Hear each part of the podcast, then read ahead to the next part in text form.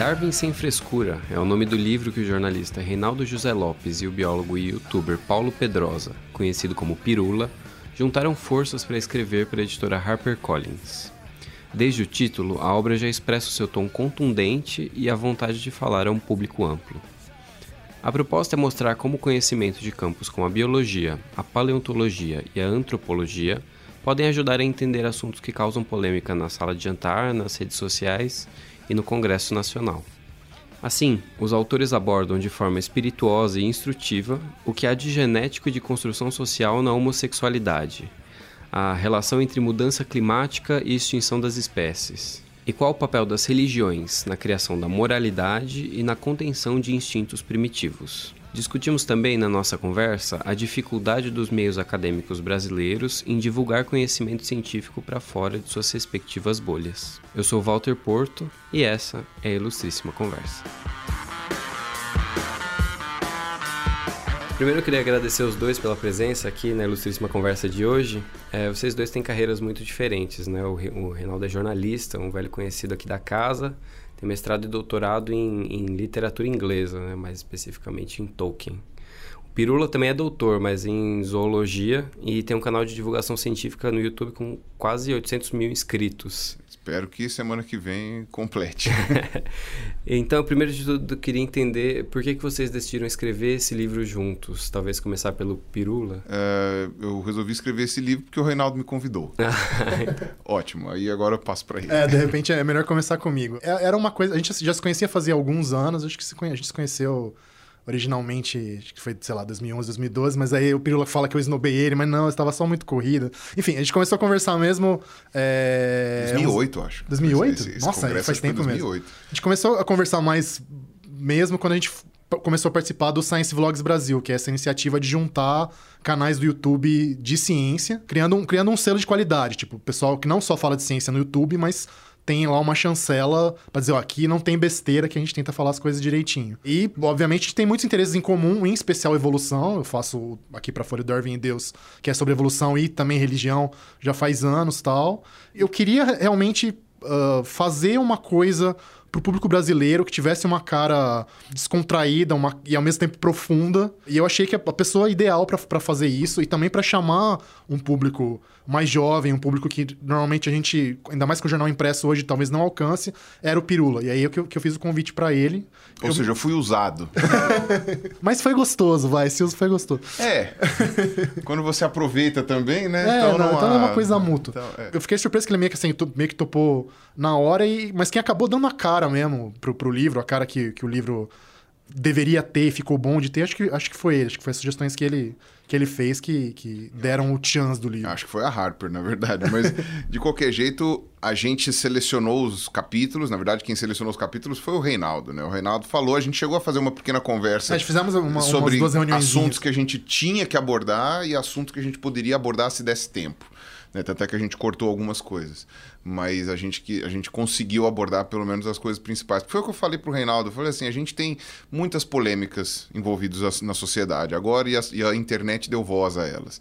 Eram polêmicas que muitas vezes não eram abordadas pela mídia tradicional, e aí com a internet o pessoal começou a abordar. Então isso gera uma curiosidade, isso gera um tipo de, de, de vai, dúvida nas pessoas e gera também o time do contra. Então, curiosamente, quase todas essas discussões envolvem biologia em algum nível. Não sei explicar por quê, mas essa questão da, da, da, da parte ambiental, essa questão da homossexualidade, tem o lance do aborto também, que nós não abordamos no, no livro, mas enfim, também envolve biologia. O uso de drogas, que também nós não, não abordamos, mas que usa essa questão de, de biologia também. A parte da moralidade, a biologia pode contribuir. Então, quer dizer quase tudo.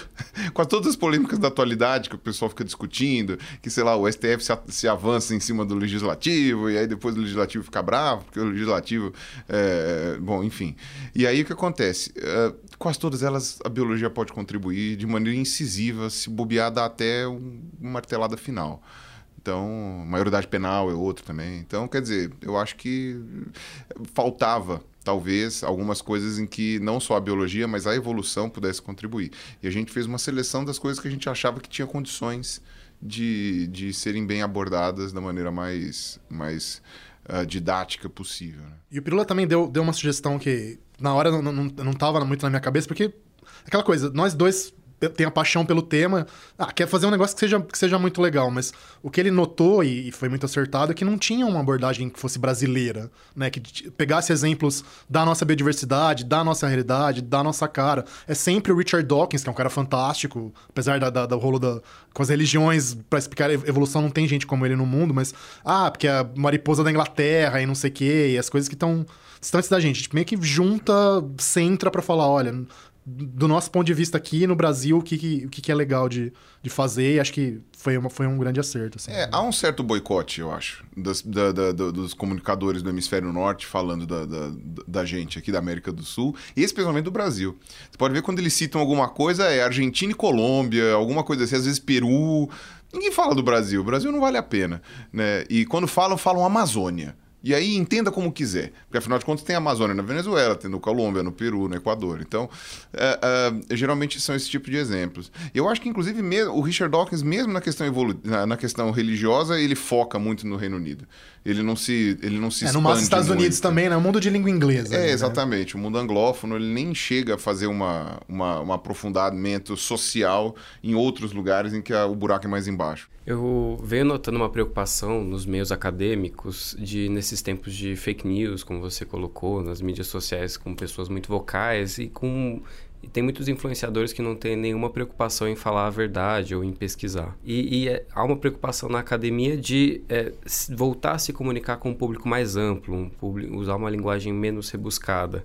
É, o livro está alinhado com essa preocupação? Acho que com certeza. E, e assim, é, é, triste ter que falar isso, mas na verdade essa coisa da academia começar a reparar isso veio tarde, né? A gente está chegando muito, muito atrasado, infelizmente, e o resultado é o que a gente está vendo agora, as universidades brasileiras acuadas aí, né, contra a parede, ameaçando, quase indo para o paredão. Então, demorou. É, e o próprio livro demorou um pouco, mas é uma coisa que acho que tá, se enquadra no que a gente fazia, eu no meu blog, acho que o Pirula no canal, no canal, deles, nossos colegas do Science Vlogs Brasil, que é realmente parar com essa coisa do pedestal, essa coisa da, da barreira. E, tem gente que não gosta, pessoal acha que a gente vulgariza demais às vezes, né, cara? É, a gente tem um problema clássico na questão brasileira, que é a não necessidade de fazer divulgação científica.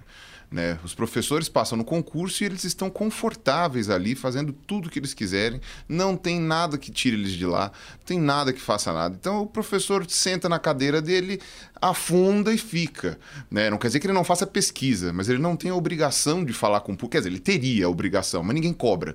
Né? Eu tinha até um. Eu conheço um professor lá, o, o Bogiani, da, da, da geologia. Ele foi um dos responsáveis por fazer todo o treinamento do pessoal do PETAR, o parque, uh, o parque turístico do Alto do Ribeira, né, que era um lugar que ia ser, provavelmente já teria sido destruído pela Votorantim se não fosse a criação do parque, se não fosse a manutenção de um polo turístico ali. Ele treinou todos, todos os, os coisas, e hoje, obviamente, não é ele que faz, mas todo mundo continuou fazendo o treinamento dos, dos, moradores locais, eles é que são os guias turísticos, que faz todo sentido, porque eles moram lá. Então você mantém ali um foco de turismo e etc. Ele foi colocar isso dentro da progressão de carreira dele na USP, o pessoal devolveu o papel, falou assim: ah, isso aqui não importa. Então, quer dizer, a, a nossa academia, oficialmente, ela deveria ser pesquisa, ensino e extensão. Mas a extensão não serve pra porra nenhuma. Ninguém, ninguém. Pode falar palavrão, né? Então tá, ninguém. ninguém tá. O pessoal tá pouco se fudendo pra isso. E aí o que acontece é, é isso, essa consequência. Você vai para os Estados Unidos, para o Canadá, em que a coisa é um pouquinho mais financiada pelo mercado privado, né? E eu tô com raiva desse pessoal, porque hoje o pessoal ficou me xingando até não poder mais por causa disso daí, porque eu sempre defendi que deveria ter investimentos é, mistos, né? Assim, nunca defendi corte em, em de, de, do financiamento público, afinal de contas, os Estados Unidos está aí, sei lá quantos trilhões de prêmios nobres e não sei quantas é, é, pesquisas de ponta, e eles investem bilhões, quase trilhões por ano na ciência deles. Mas não há esse preconceito todo com investimento privado, e quando acontece isso daí, os professores acabam tendo que saber vender seu peixe. Então, quando isso acontece, eu lembro, eu fui fazer uma entrevista com um professor lá no Canadá, uma entrevista que eu nunca publiquei, mas vou publicar. Foi a coisa mais fácil do mundo. Eu cheguei lá, o cara já sabia o que me comunicar, ele já sabia como fazer isso, ele já estava com tudo pronto. Eu falei, nossa, professor. E era período de férias dele. Eu falei assim, nossa, professor, o senhor veio aqui só por minha causa e ainda fez toda essa aula, não sei o quê. Ele falou, não, não, eu vim com sua causa porque eu sinto que é a nossa obrigação. E, e isso aqui eu já tenho pronto, porque toda semana eu dou uma dessas, dou uma entrevista dessa.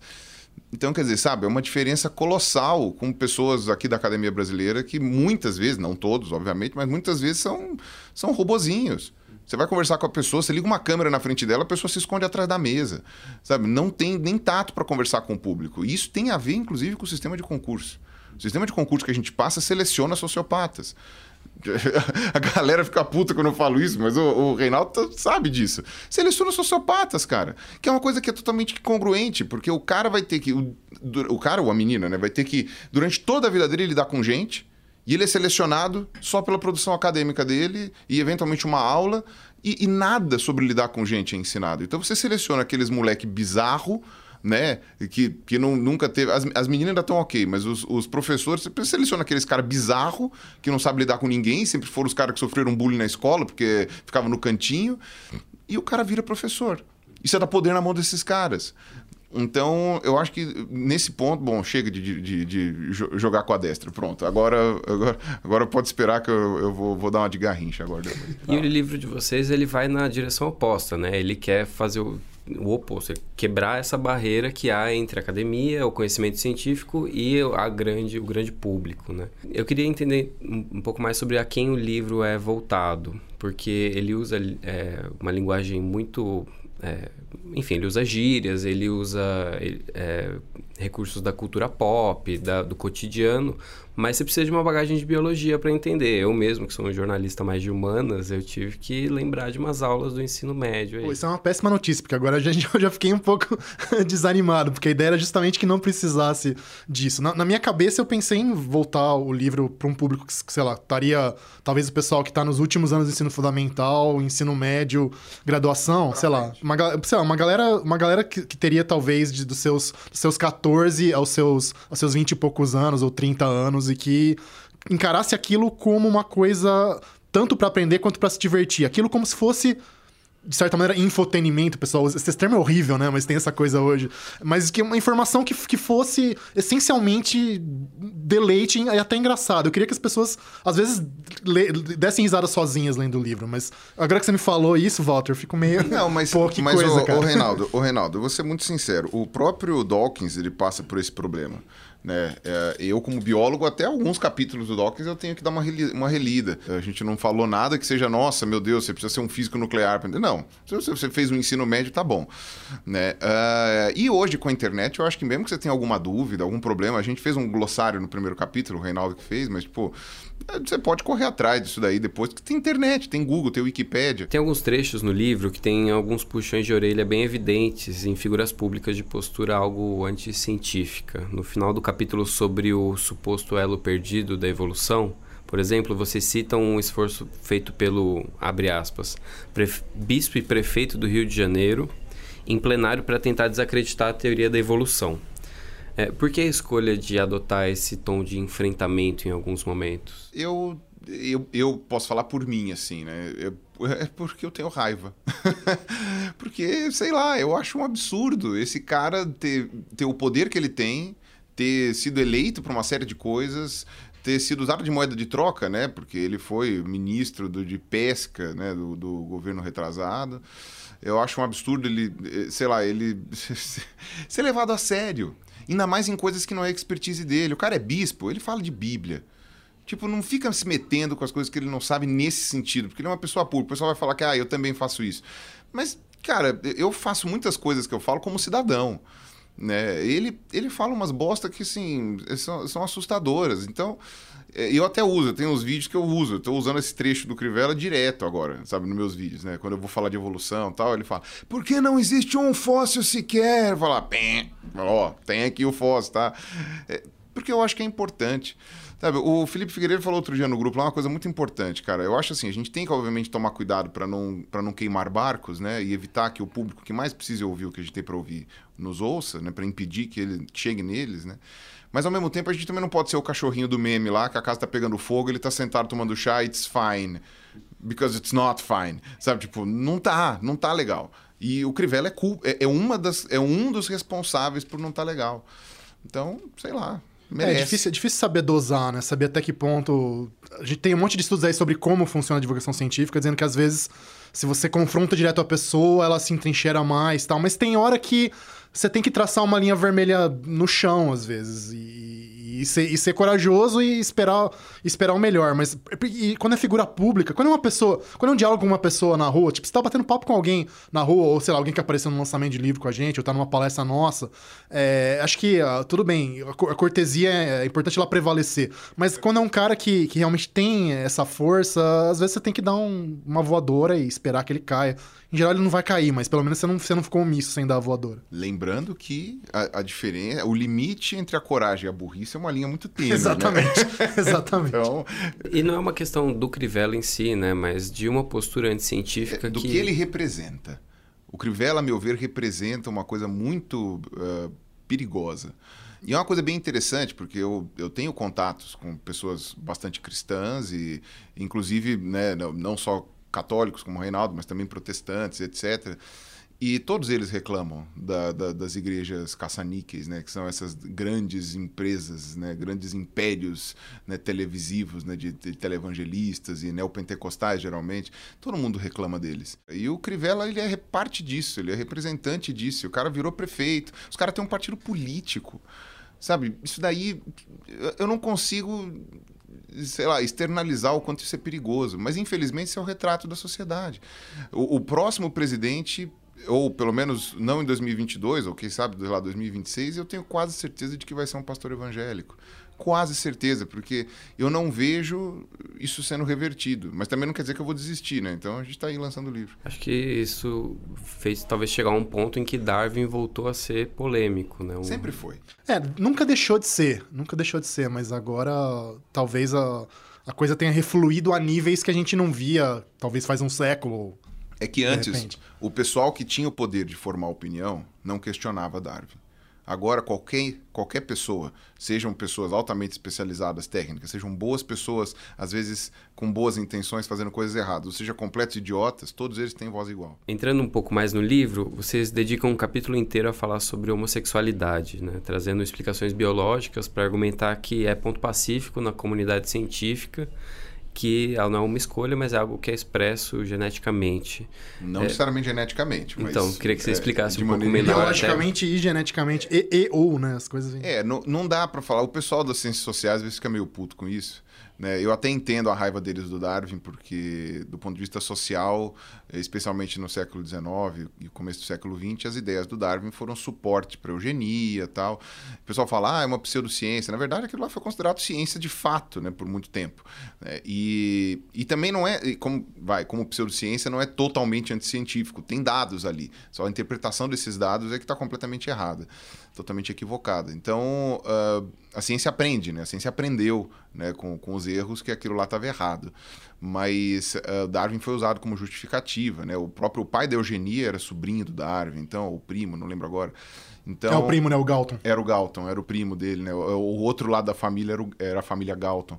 Então, isso é uma coisa bastante perigosa. O que a gente sabe é, há um fator genético, ainda que ele seja pouco compreensível. A gente sabe isso por experimentos com gêmeos, e são experimentos bem interessantes, porque eles fizeram testes uh, com gêmeos que foram criados juntos, e aí você pode falar, ah, mas foi criado junto tal. Sim, mas só que irmãos não gêmeos não têm a mesma proporção de, de coincidência de orientação sexual. E irmãos gêmeos não não uh, univitelinos também não têm essa coincidência. Então é uma escadinha. Né? Só que aí você fala, pô, mas uh, os irmãos gêmeos idênticos, a proporção é entre 50% e 60%. Ah, por que, que não é 100%?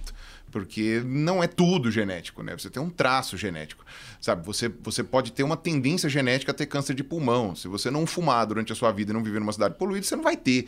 Você nem vai saber que você tem essa tendência genética. Então, uh, uma tendência genética não é necessariamente uma, uma um, um martelo que é batido. Porém, a parte que não é genética, os estudos indicam que a parte mais forte é intrauterina. Então também não é escolha do indivíduo. Você não escolhe o que está acontecendo na, sua vida intrauterina. No máximo você pode culpar um pouquinho a mãe, sabe? Dependendo do que for. Mas nem tudo é culpa dela também. Então, sabe? Uh, isso, é uma, isso é uma coisa que meio que não dá muito espaço para dizer que é uma opção do indivíduo. Quer dizer que não há nada social nisso? Há. Mas o maior impacto social nessas coisas é principalmente com os bissexuais Né? A questão social dessa é, é mais assim, você precisa se definir. Enfim, eu, eu acho assim, não é que não há uma parte de construção social nisso. Até uma questão de estereótipos, de carreiras escolhidas e tal, mas, mas a, a maneira como. O que a pessoa sente atração física é muito difícil dizer que isso é questão social. Vocês até mencionam um, aquela régua de.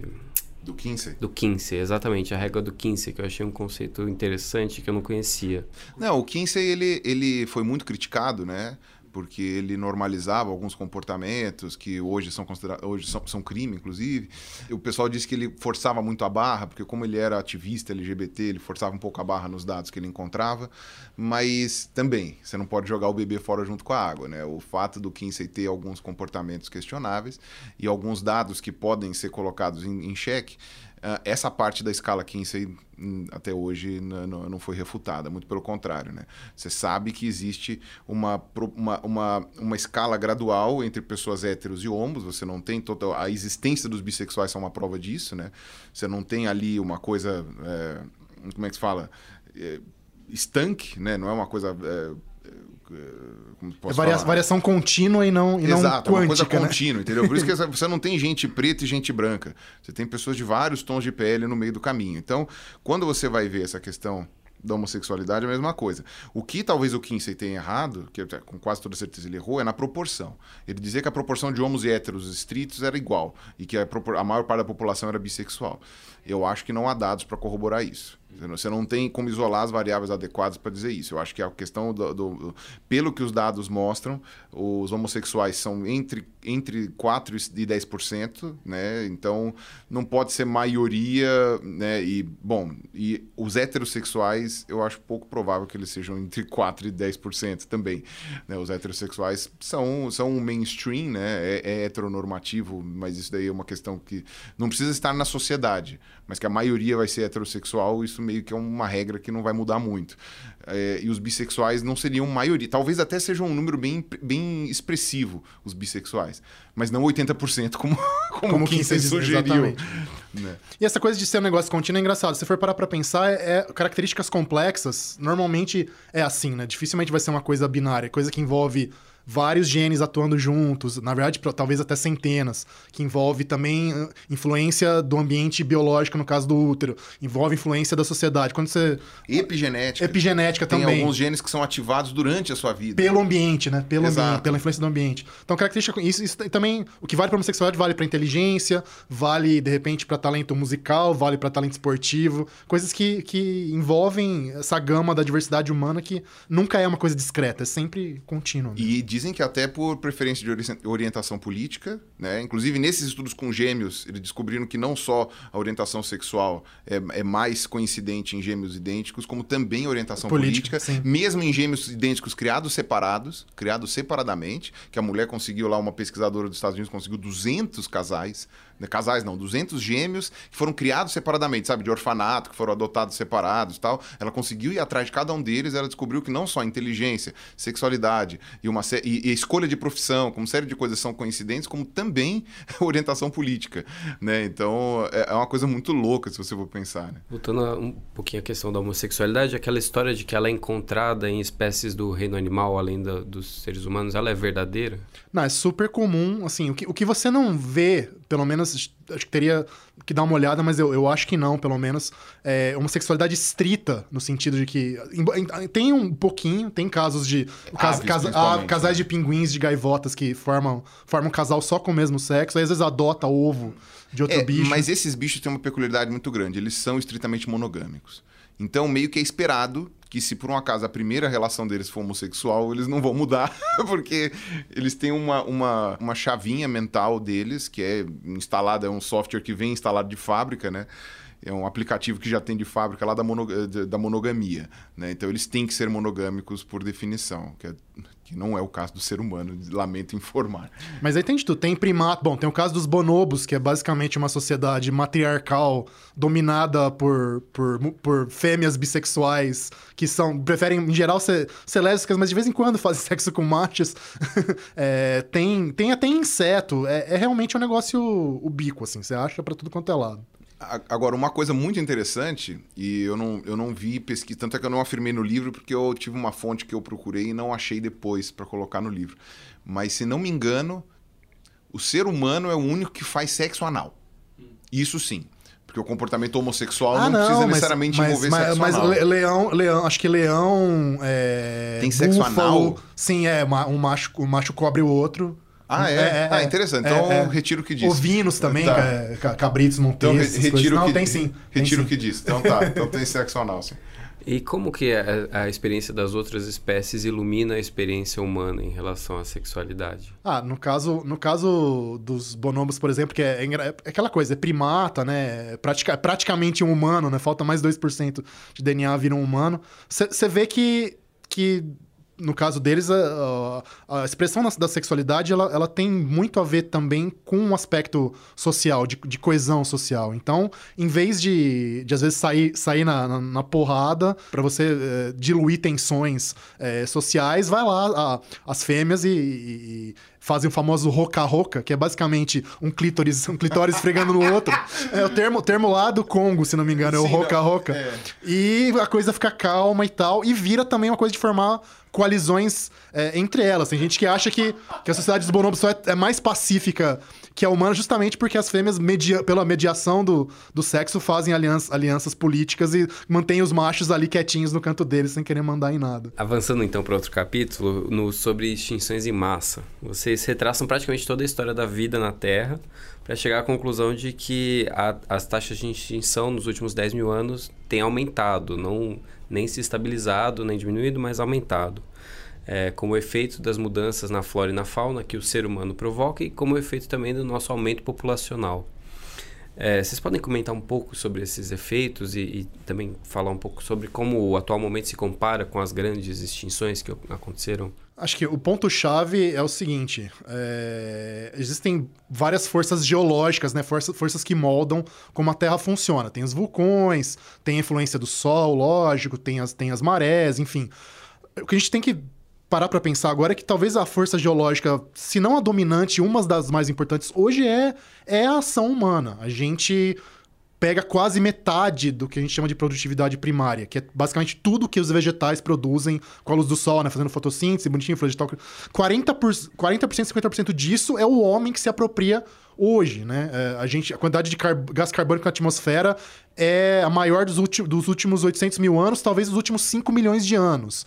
Então, hora, hora que você olha para a Terra, é, daria para cobrir a quantidade de cimento que foi feita até hoje, daria para cobrir o planeta inteiro em um metro, um metro quadrado, um metro cúbico de, de, de, de cimento, né? Então, na verdade, a hora que a gente olha para o conjunto da obra, a gente virou a força geológica praticamente dominante da Terra. Nunca uma espécie de vertebrado, ainda mais de vertebrado grande que nem a gente, chegou nem perto, mas nem um tantinho perto disso, né? Os, os, as espécies de, de, de, animais fora humanos que são dominantes hoje no, em todos os ecossistemas são as nossas espécies domésticas. Tem bilhões de vacas, tem bilhões de ovelhas, tem vários bilhões de, de frangos. Então é. E é não só louco. animais, né? Tipo soja, cana. É, vegetais também, né? né? Milho, tudo isso daí eram umas espécies restritas em determinados pontos do planeta que hoje estão espalhadas em tudo quanto é lugar, causando um impacto monstruoso. Né? Eu, o, a minha preocupação é basicamente o seguinte: eu, eu, tentei frisar bastante no capítulo que, sei lá, a extinção permotriásica extinguiu 96% da vida na Terra. Mas ela estima-se que tenha demorado meio milhão de anos. Não foi uma extinção que, tipo, pá. A escala meio, de tempo é muito importante. Meio milhão de anos. A espécie humana existe há menos tempo, que, há bem menos tempo que isso. A espécie humana existe 200, 300 mil 200, anos. 200, 300 mil anos. Então, quer dizer, é, é é muito tempo. É que quando você está falando de uma coisa que aconteceu há, há, mais de 200 milhões de anos, aí meio milhão de anos, que, que sabe, o que, que, é isso, né? Então, é, é que nem é o, o, gordo de 250 quilos que perde 10 quilos, né? Tipo, ele perder 10 quilos é diferente de uma pessoa de 70 quilos perder 10 quilos. Perdeu 10%, não, 10%, não, perdeu um pouco mais de 10% do peso dela. Então, quando você vai, vai ver uma extinção que na verdade, assim, são três escalas, né? 10 mil anos, se você for considerar o impacto dos seres humanos é, primitivos na, na, na, na, megafauna do Pleistoceno, né? Preguiça gigante, mamute, essas coisas. É, 500 anos, se você for considerar as grandes navegações, que levaram ratos, gatos e um monte de outros bichos extremamente predatórios para lugares em que eles nunca foram presentes, extinguiu, sei lá, um monte de espécies de ilhas e de outros lugares. E os últimos 100 anos, depois da Revolução Industrial, em que você começou a ter. A, na verdade, né, eu estou vendo aquela série na Netflix agora, que é One Planet, né? E nos últimos 50 anos. É, o pessoal chama de grande aceleração, né? Que a coisa realmente, a, a curva. A, a população humana assim. dobrou, mais do que dobrou. E eu acho muito emblemático que isso seja narrado pelo David Attenborough, porque ele tem quase 100 anos. E ele viu isso acontecer. Ele nasceu num mundo em que tinha menos da metade da população humana que você tem hoje. Né? Então, quando você vê esse tipo de impacto, não é meio milhão de anos, é 100 anos. Isso é uma coisa muito assustadora. E, e aí eu vou fazer uma crítica agora, porque tem até alguns membros da academia que defendem isso, né? Eu vou, vou falar pontualmente mesmo. Né? É um cara que eu admiro muito como pesquisador, é um cara que eu trabalharia junto, quase trabalhei, inclusive. Gosto muito dele como pessoa, mas ele falou uma cagada monstruosa, que é o Max Langer que é professor lá da USP Ribeirão Preto, paleontólogo, que ele falou: ah, as espécies extinguem, foda-se, depois elas voltam. Então eu acho muito complicado quando você simplesmente relativiza e fala: ah, tudo bem, a gente extingue as espécies, depois nasce tudo de novo. Né? Pra que a gente precisa de rinoceronte? Não, e assim, é meio burrice também, porque se a gente tá monopolizando desse jeito todos os recursos da Terra, vai ter espaço onde pra espécie nova nascer? Não vai ter. Vai ter, só nós, esses nossos parasitinhos, não vai ter, não, não tem como. É, você tem evolução de alguns bichos tentando se adaptar a isso, né? Então, por exemplo, você tem focas e, e, é, e leões marinhos que antes se alimentavam mais de peixe, em lugares de alta de alta é, pesca, né? Eles começam a se alimentar mais de moluscos, sabe? Então você tem toda uma mudança ali. Barata, não duvido que esteja evoluindo absurdamente ah, rápido para ser resistente a certas coisas. Enfim. E nesse capítulo, mais ao final, vocês reforçam a existência de uma mudança climática, dizendo que ela, eu abro aspas para o livro de vocês, é, ela não pode ser negada pelos cientistas, independentemente do país onde vivam e em quem eles tenham votado nas últimas eleições. Por que esse comentário é necessário? Porque tem uma força política muito grande dizendo que a mudança climática, a, alegação de mudança climática é falsa. É, porque. Então, isso é, é uma coisa que me mostra a fragilidade desse argumento. Porque dependendo do país, ela muda de justificativa. Se você for ver os grandes negadores da mudança climática dos Estados Unidos, que são quase todos financiados pela indústria do petróleo, e isso não é um machismo da minha parte, isso é um fato, você tem isso daí demonstrado, inclusive em declarações de doação, porque as empresas abatem no imposto de renta, isso é um dado público e tal. Uh, quando você tem essa, essa, esse investimento, né, essas pessoas justificam que o aquecimento global foi bolado por outras pessoas de outros países, que é para os Estados Unidos não serem mais o número um do mundo. Quando você vai ver os negadores é, mais famosos aqui do Brasil, o discurso deles é: foi os Estados Unidos que inventou esse discurso porque eles não querem que o Brasil se desenvolva. Tá, uma coisa então, ou outra, né? É, uma coisa se ou decide, outra, meu sabe? Filho. Se decide. E, e isso é uma coisa muito complicada, porque é, é, sempre vai ter uma, alguma voz dissonante. É o que eu falo, você vai achar sempre um professor, sei lá do que, que vai dizer que a Terra é plana. E, tipo, que se exploda que esse cara tá falando isso. No, no... Temos e, doutores em geofísica da USP dizendo que a Terra é plana no YouTube, né? Então... Então, isso é uma coisa muito complicada, porque quando você, quando você leva em conta... Eu sei, é, é, é complicado você ficar apostando sempre no consenso.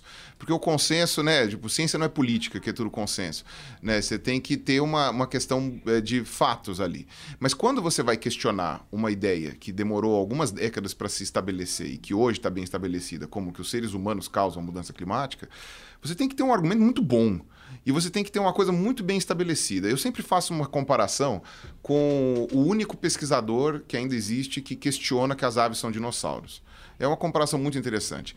Porque é importante que ele exista, porque ele aponta possíveis falhas na teoria, que depois o pessoal vai lá, estuda e, e até hoje todas as falhas que, o, que esse pesquisador apontou mostraram que a, as aves são dinossauros. Mas você precisou que as pessoas fossem lá pegar esse argumento, destrinchar, fazer uma pesquisa. E no caso, os caras fizeram pesquisas com embriologia de aves, genética tal, demonstrando que o que ele falou estava certo, mas a explicação estava errada. Então é importante, por exemplo, tem um pesquisador lá do, do, do, da Califórnia, que ele é climatologista, e ele negava a mudança climática do ser humano. Ele fez uma série de dados, compilados dados, os outros cientistas pegaram esses dados falaram: os dados dele estão absurdamente corretos, mas eles provam, na verdade, que o mundo está esquentando. E fizeram uma reinterpretação desses dados do jeito mais correto.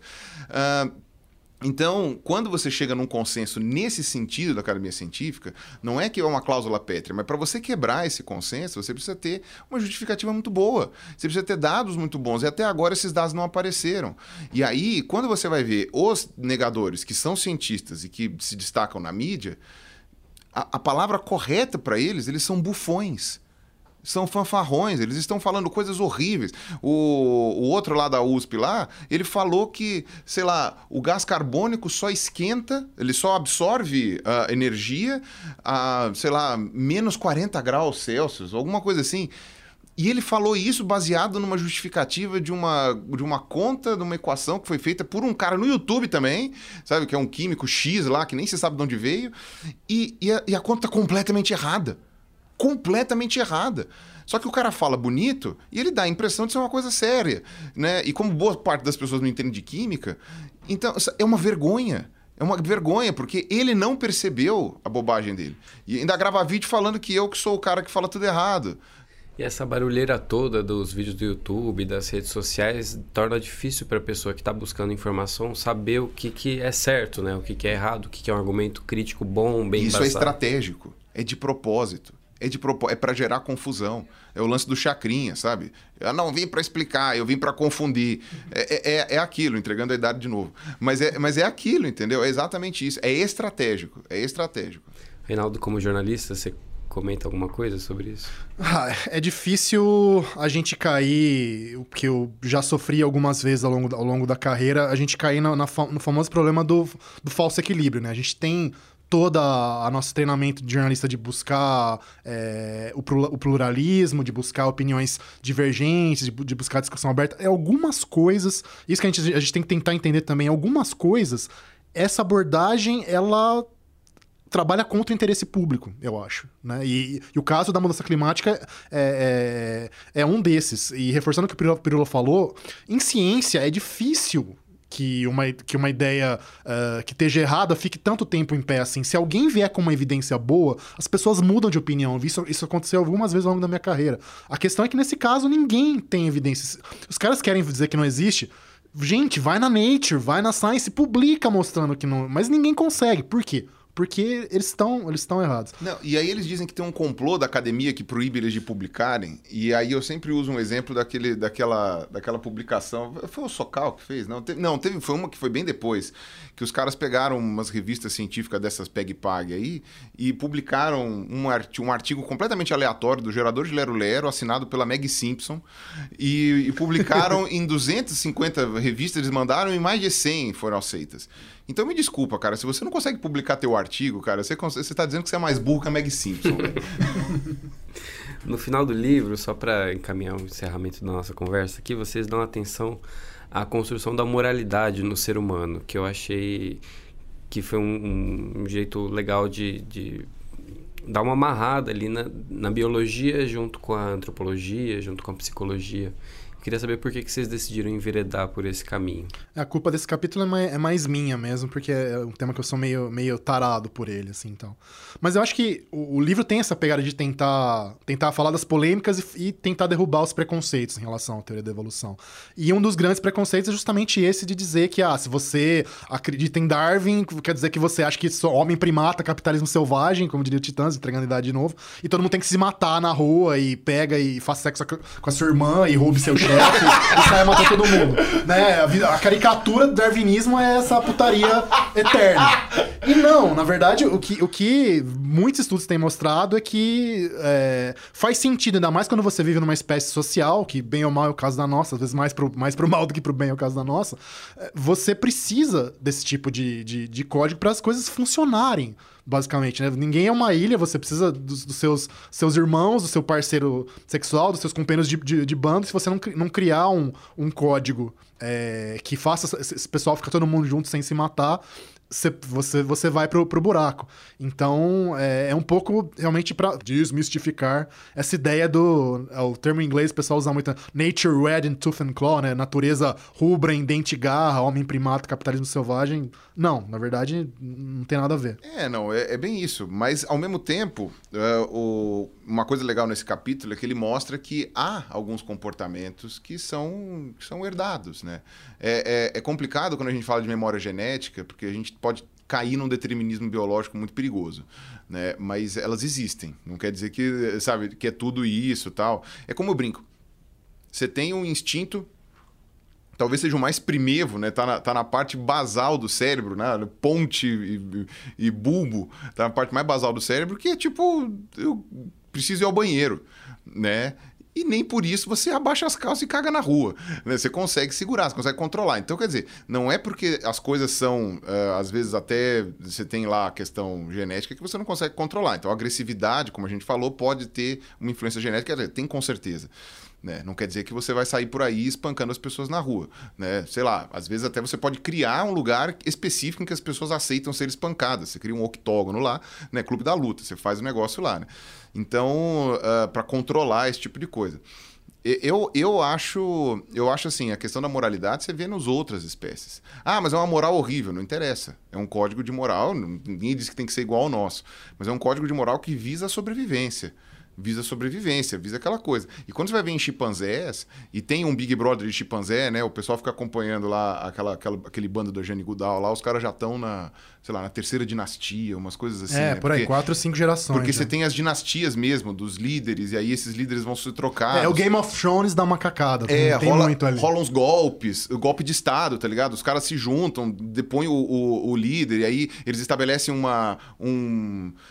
teve até um caso de regência. Os caras juntaram três, quatro membros do bando, enquanto o filho mais novo do outro não estava grande ainda. Cara, é um troço maluco. Então, quando você vai ver chimpanzé, as coisas que eles fazem é uma moral muito parecida com o que a gente faz.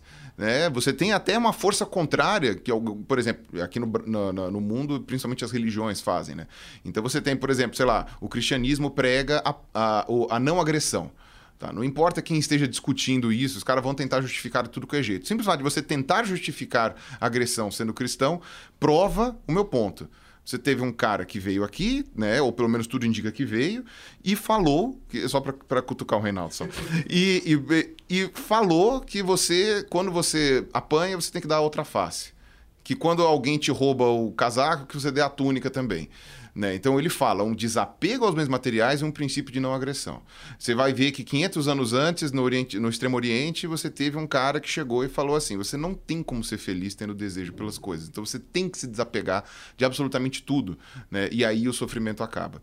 Então, quando você tem esse tipo de coisa, você teve guerras e mais guerras no Extremo Oriente de budista contra budista você teve períodos de ditaduras tirânicas da Igreja Católica, você teve queima de bruxas, né, eh, lá no, no, pelos pelos pelos protestantes. É que, não, é, como é que chama aquilo lá, pelos pilgrims lá, os, ah, os, os, os imigrantes os imigrantes Unidos, lá dos Estados Unidos, Unidos, tal, não sei o quê. João Calvino matou gente pra cacete e, e baseados em religiões de paz.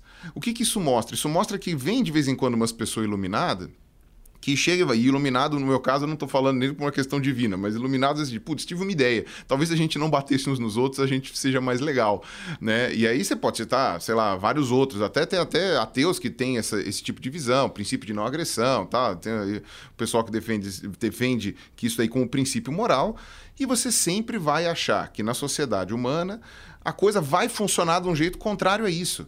Né? Nós temos uma agressividade é, inata que pode e deve ser controlada, mas a longo prazo, as pessoas que se apregoam é, conseguir controlar a, agressividade vão lá, viram autoritários e, e se tornam agressivos.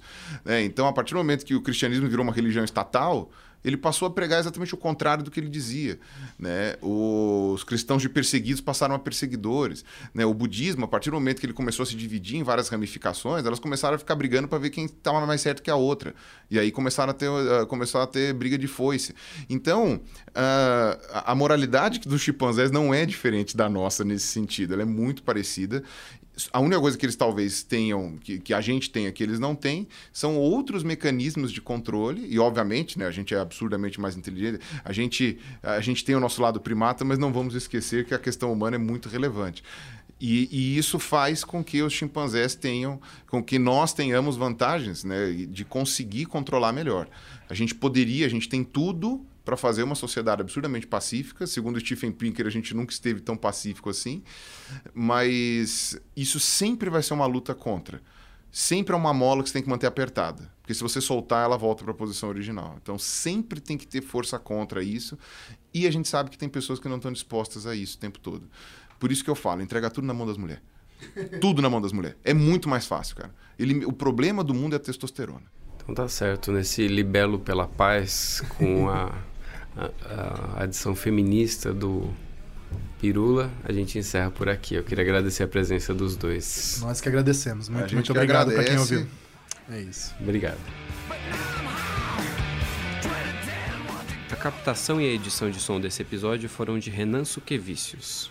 Mas se você quer ouvir outra discussão sobre educação no Brasil, eu recomendo a conversa com o ex-ministro Renato Janine Ribeiro, publicada em julho. Se você quer ouvir mais sobre a homossexualidade numa perspectiva histórica, eu recomendo a conversa com João Silvério Trevisan, autor de Devassos no Paraíso, que foi publicada em outubro. Até a próxima.